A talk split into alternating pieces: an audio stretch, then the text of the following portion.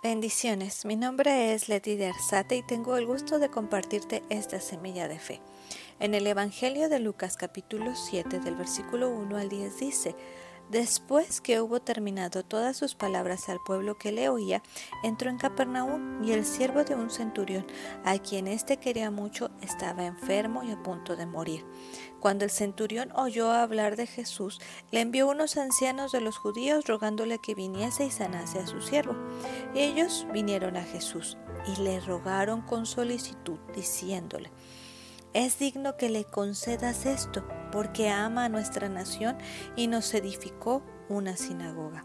Y Jesús fue con ellos, pero cuando ya no estaba lejos de la casa, el centurión envió a él unos amigos diciéndole, Señor, no te molestes, pues no soy digno de que entres bajo mi techo, por lo que ni aún me tuve por digno de venir a verte, pero di la palabra y mi siervo será sano porque también yo soy hombre puesto bajo autoridad y tengo soldados bajo mis órdenes. Y digo a este, ve y va, y al otro, ven y viene, y a mi siervo, haz esto y lo hace. Al oír esto, Jesús se maravilló de él y volviéndose dijo a la gente que le seguía, os digo que ni aún en Israel he hallado tanta fe. Y al regresar a casa, los que habían sido enviados hallaron sano al siervo que había estado enfermo. Quisiera resaltar el versículo 9 donde dice, al oír esto, Jesús se maravilló de él, volviéndose, diciéndole a la gente que le seguía, os digo que ni aún en Israel he hallado tanta fe. Jesús se maravilló de la fe de este hombre, de este personaje, de este centurión, porque sabía este centurión que solo con que Jesús dijera la palabra, su siervo sería sano. Y así fue.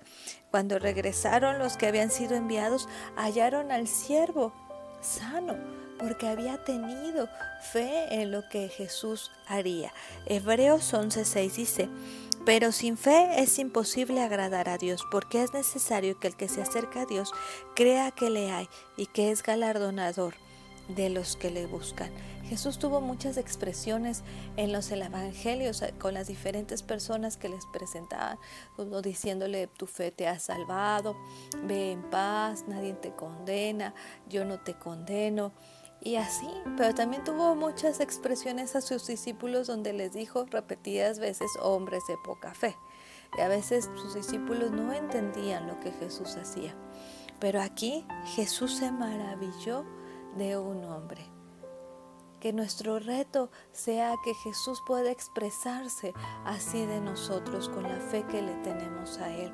A veces pedimos tantas cosas, oramos tantas cosas, pero no lo hacemos con la debida fe que debemos de hacerlo, creyendo que con solo que Jesús diga la palabra será hecho, creyendo que Jesús tiene el control de todas las cosas y que nos va a responder a su tiempo, como bien dice la palabra, que creamos que hay respuesta Siempre hay respuesta, recordando que las respuestas del Señor son sí, no y espera, pero las respuestas siempre van a venir. Pero es necesario que nosotros pongamos en práctica Hebreos 11:6, creamos que le hay y que es galardonador de los que le buscan, que cada vez que nos acerquemos a Dios lo hagamos con fe, confiando que Él tiene la palabra lista para decir que se hagan las cosas y se harán, para decir lo que tenga que ser necesario para que nuestra situación o lo que estemos pasando pueda cambiar en un instante. Pero tenemos que creer y confiar y no ser como sus discípulos, no sacar la expresión de oh, hombres de poca fe, ¿hasta cuándo debo de estar con vosotros? Sino que podamos sacarle del corazón la expresión que se maraville de nosotros, de la fe que tenemos. En, en la palabra de Dios podemos ver que en el corazón de Dios Abraham tiene un lugar especial. ¿Por qué? Porque le llama amigo. Y Abraham En Hebreos dice que fue justificado por la fe, siempre le creyó a Dios. Y los diversos personajes que resaltan en la Biblia es porque le creyeron a Dios, no viendo las cosas, no viendo las circunstancias que estaban enfrente de ellos, sino sosteniéndose como viendo al invisible, como lo hizo Moisés. Nosotros nos debemos de sostener como viendo al invisible y de esperando que Él se maraville de la fe que tenemos. Parece que no podemos sorprenderle a Dios, pero cuando vemos esta escritura que Jesús se maravilló, quizás sí podamos marcar su corazón. Hace poco volví a escuchar la canción de un siervo que decía, es que no solo es lo que Dios ha producido en ti, sino lo que tú has producido en Él.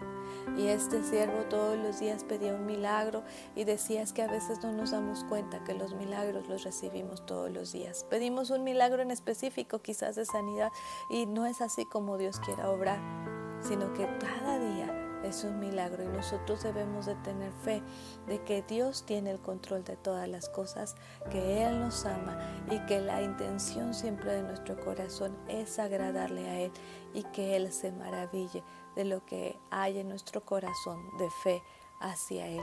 Amemos a Dios, busquémoslo intensamente y que este 2021 sea marcado por una búsqueda intensa de Dios y no solo una búsqueda hueca, sino una búsqueda con fe.